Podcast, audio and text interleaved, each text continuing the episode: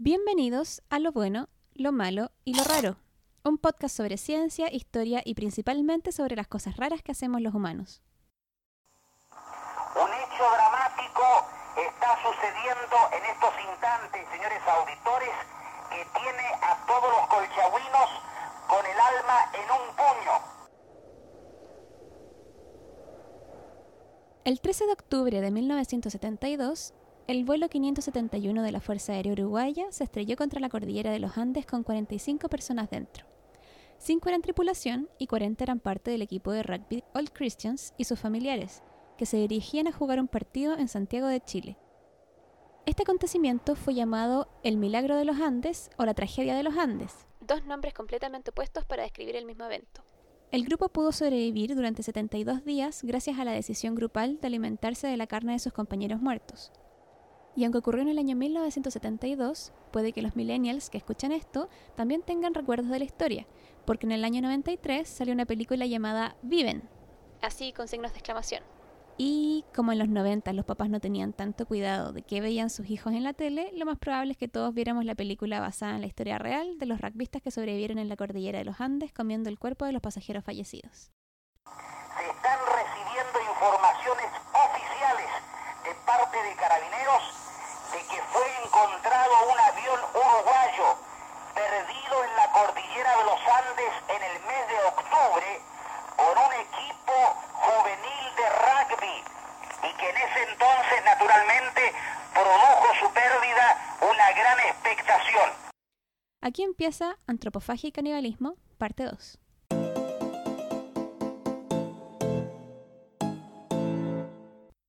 Ese día de 1972, los jóvenes rugbyistas viajaban en un avión de la Armada porque era más barato que viajar en un avión comercial. Pero este avión en específico no podía volar tan alto, así que tenía que pasar por un paso donde la cordillera fuera más baja, por lo que tenían que bordearla hacia el sur, cruzar un paso menos alto y luego volver a subir al norte. Por algún motivo, iban por la mitad del paso cuando los pilotos giraron hacia el norte, metiéndose directamente en el medio de la cordillera. En ese momento solo se estaban guiando por los instrumentos y por el tiempo recorrido, ya que volaban sobre una capa de nubes que cubría la visión. De pronto, el avión entra en turbulencia. Cuando el avión atravesó la capa de nubes y lograron ver a su alrededor, estaban rodeados de montañas y de un momento a otro chocaron contra la cordillera.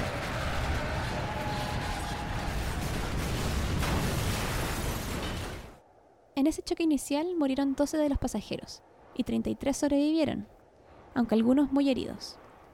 Uno de los pilotos está vivo pero mal herido, atrapado en su asiento y en shock, repitiendo una y otra vez que cruzaron a Chile. Además, está con tanto dolor que pide que le lleven su revólver para suicidarse. Por mientras los sobrevivientes tienen que acostumbrarse a la altura y a la temperatura y decidir cómo lo harán para sobrevivir en el frío. Durante la noche la temperatura baja a los 30 grados bajo cero y mueren 5 más. No estoy orgullosa de este pensamiento, pero me recuerda mucho a la canción de los 10 perritos. Yo tenía 10 perritos, uno se quedó en la nieve. Al octavo día muere otra de las pasajeras. Y ya solo quedan 27. Mala Diana, mala Diana. Durante este tiempo, entre los 27 se han estado racionando una barra de chocolate y una lata de sardinas. Pero al décimo día escuchan en una radio de transistores que la búsqueda se detuvo y el mismo día se les acaba la comida. Ahí es cuando varios de los sobrevivientes comienzan a pensar en comerse los muertos. Otros no querían, y uno de los argumentos para convencerlos fue la Eucaristía, ya que según la Iglesia Católica comer la hostia es comer el cuerpo de Cristo. Para otros fue la idea de que a ellos mismos les gustaría que se los comieran si esto significaba la supervivencia de sus amigos, y de hecho hicieron un pacto de que si morían su cuerpo sería comido. Pronto se impuso la regla de no utilizar como alimento a ningún familiar cercano, ni tampoco a algún fallecido de sexo femenino. Además, hay que recordar que los rugbyistas solo contaban con un hacha y un destornillador, pero se las arreglaron para crear cuchillos a partir del fuselaje y ventanas del avión. Tampoco tenían materiales para quemar, por lo que la mayoría de la carne y grasa fue comida cruda. Cada año hay 250.000 avalanchas en la cordillera de los Andes, y a 27 días del choque los rugbyistas fueron alcanzados por una. Ocho pasajeros murieron. Y solo quedaban 19. Diana, por favor.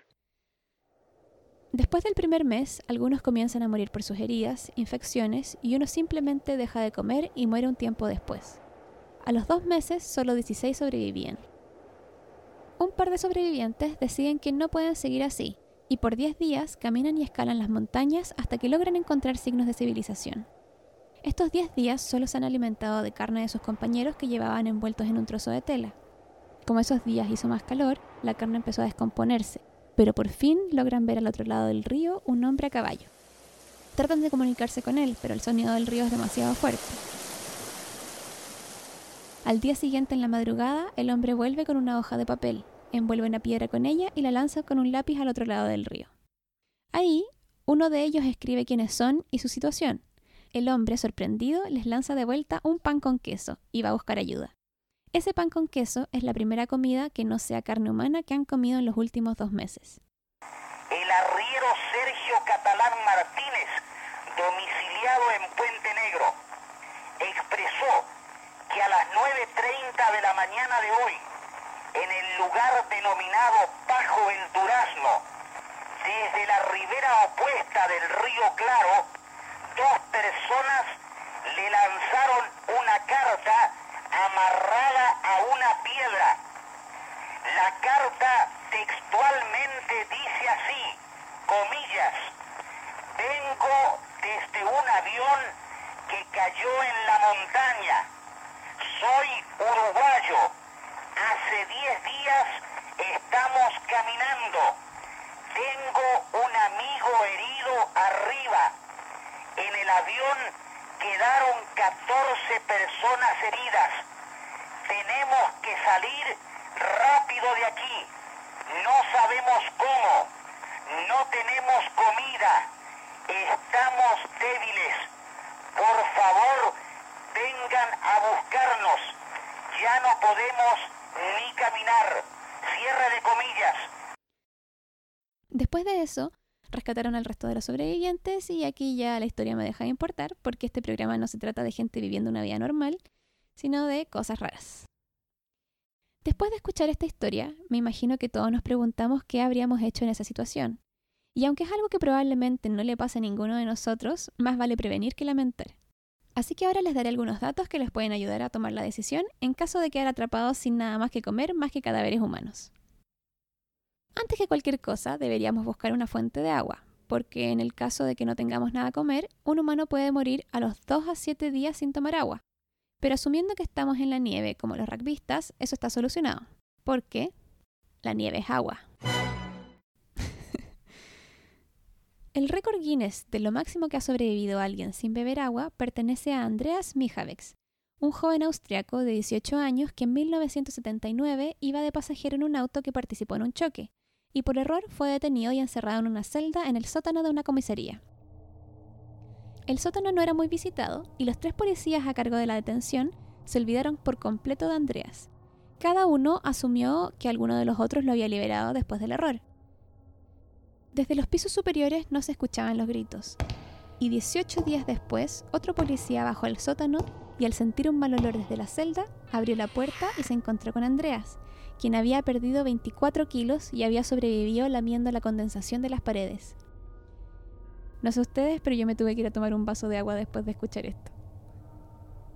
Entonces, una vez que el agua está asegurada, lo segundo sería preguntarse, ¿cuánto tiempo puedo esperar a que me rescaten antes de comerme a otro humano?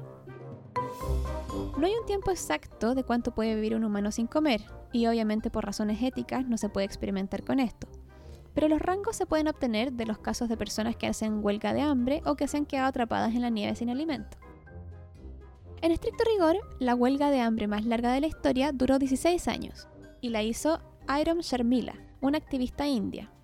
Pero este caso no es representativo, ya que por este tiempo estuvo siendo alimentada de manera forzosa a través de una sonda. Hasta el momento, la huelga de hambre real más larga que encontré es la de Samer Isawi, un miembro del Frente Democrático por la Liberación Palestina. Este hombre hizo una huelga de hambre que duró 287 días, es decir, nueve meses y medio, y fue hospitalizado recién al día 210, o sea, al séptimo mes. Samer Isawi es el único que ha sobrevivido tanto sin comer, por lo que me parece sospechoso. La mayoría de las personas no vive más allá de los 70 días sin alimento.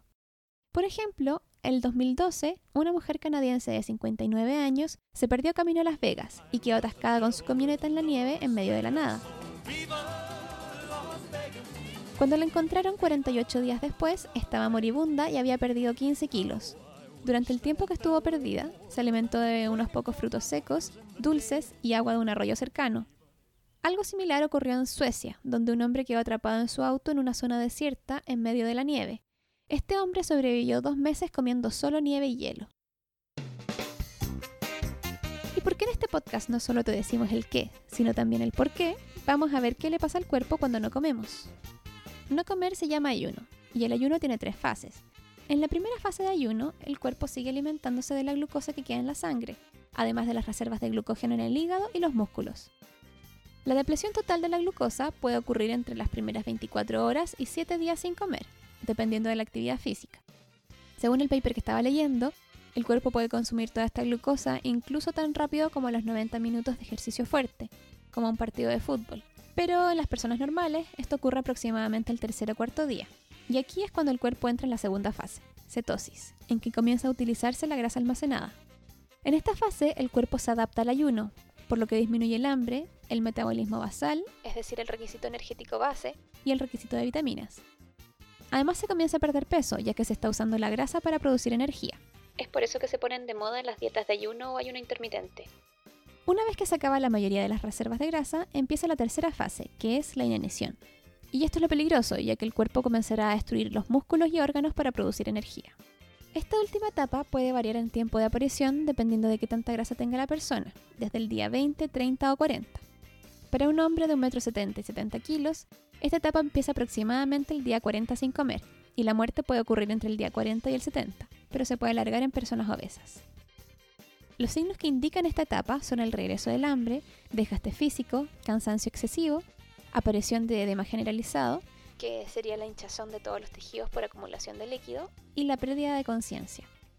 Entonces aproximadamente podríamos vivir un mes sin comer siempre y cuando tomemos agua. Pero imaginemos que ya pasó este tiempo y ahora sí o sí tenemos que comer carne humana para sobrevivir. Ahora la pregunta es, ¿qué tan nutritiva es?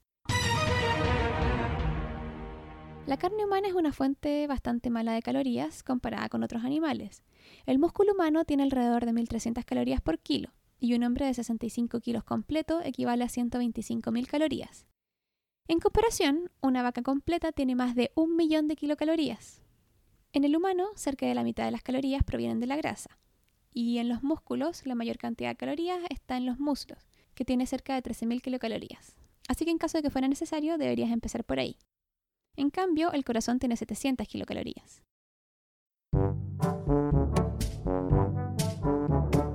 Todos los seres vivos evolucionamos de un ancestro común que apareció hace 4.250 millones de años. A lo largo de millones de años, este fue evolucionando, separándose y desarrollando diferentes características, lo que fue dando origen a los reinos y especies. El mapa que grafica la relación entre especies y sus antepasados se llama el árbol de la vida, y mientras más cerca estamos de otra especie en el árbol de la vida, más cercanas son también las enfermedades que nos atacan. Por ejemplo, con las vacas compartimos la tuberculosis y la viruela, y aunque no son exactamente iguales, sí se nos pueden pegar. Como aprendimos todos este año, con los murciélagos compartimos el coronavirus, y con los simios, que son los más cercanos a nosotros, compartimos entre otras enfermedades el VIH. Y obviamente un humano tiene las enfermedades exactas que nos van a enfermar, y ese es el peligro de cometer canibalismo. La mayoría de los patógenos mueren al cocinar los alimentos, por lo que el peligro se da al comerlos crudos o mal cocidos. Pero uno de los peligros más mencionados al hablar del canibalismo son los priones, ya que estos no se desactivan con el calor. A mi gusto, los priones son uno de los agentes causantes de enfermedad más extraños que existen. Bueno, quizás empatan con los virus. Estos no se reproducen como los virus y bacterias, ya que no tienen material genético. Los priones son proteínas, de las mismas que forman nuestros músculos y órganos. Y recordemos que para que una proteína cumpla su función, debe estar plegada en una forma específica. Como un origami. Un prión es una proteína mal plegada que es capaz de transmitir o infectar a otras proteínas su forma mal plegada. Esto me parece increíble porque me imagino un origami malvado que obliga a otros origamis a desdoblarse. Y después, esos se vuelven malos y obligan a otros a desdoblarse generando una reacción en cadena. Los priones producen enfermedades llamadas encefalopatías espongiformes transmisibles. Estas son enfermedades del sistema nervioso que literalmente transforman el cerebro en esponja. Esponja. Algunas de estas enfermedades son el Kuru, que apareció en una tribu de Madagascar, que apareció en una tribu de Madagascar, Madagascar. Algunas de estas son el Kuru, que apareció en una tribu de Madagascar por comer los cerebros de sus muertos, y la enfermedad de la vaca loca, que se puede transmitir a los humanos por comer partes de animales infectados. Se cree que esta enfermedad apareció por primera vez en vacas alimentadas con restos de ovejas y cabras. Esas son cosas que pasan por alimentar a un animal herbívoro con carne. Esta enfermedad se encontró por primera vez en el Reino Unido en 1986 y en 1996, una década después, se detectó en el ser humano una nueva variante de esta enfermedad. En el 2010 se diagnosticaron 220 pacientes humanos afectados por esta variante de la enfermedad, 217 casos por comer carne y 3 por una transfusión de sangre.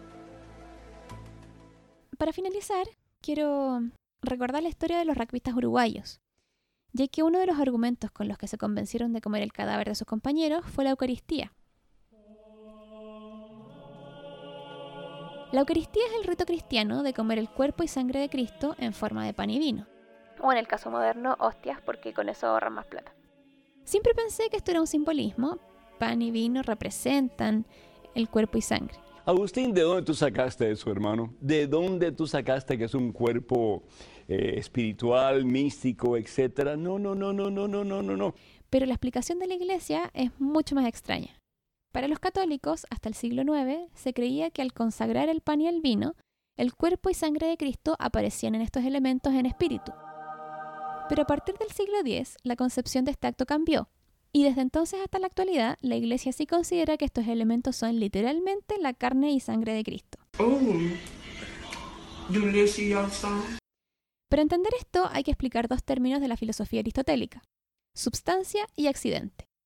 Para Aristóteles, la sustancia es aquello que hace algo Ser. lo que es, mientras que el accidente sería solo una característica o atributo que aunque sí está, no es necesaria para que la cosa sea lo que es.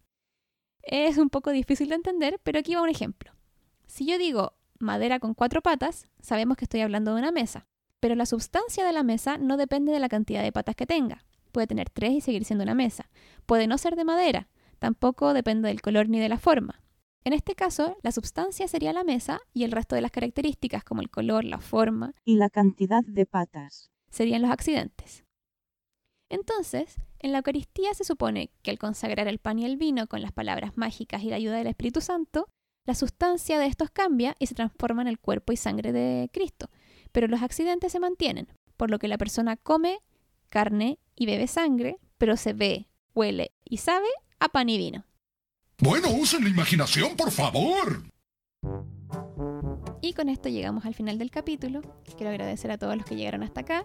Y probablemente este sea el último capítulo de esta temporada porque me voy a tomar unas vacaciones. Eh, si se han dado cuenta, últimamente me he demorado más en sacar los capítulos y es porque he tenido muchas cosas que hacer, he tenido problemas de salud, entonces prefiero tomarme el tiempo y, preparar los capítulos de en adelantado, cosa de, de no demorarme más la siguiente, la siguiente temporada. Gracias a todos los que han escuchado y los que han seguido la página, los que la han puesto a seguir en el Spotify. Ojalá que lo puedan compartir porque así me ayuda a llegar a más gente y quizás algún día, si puedo ganar plata con esto, no me demore tanto en sacar cada capítulo nuevo. Pero por ahora, muchas gracias y nos vemos en la próxima temporada. Chao.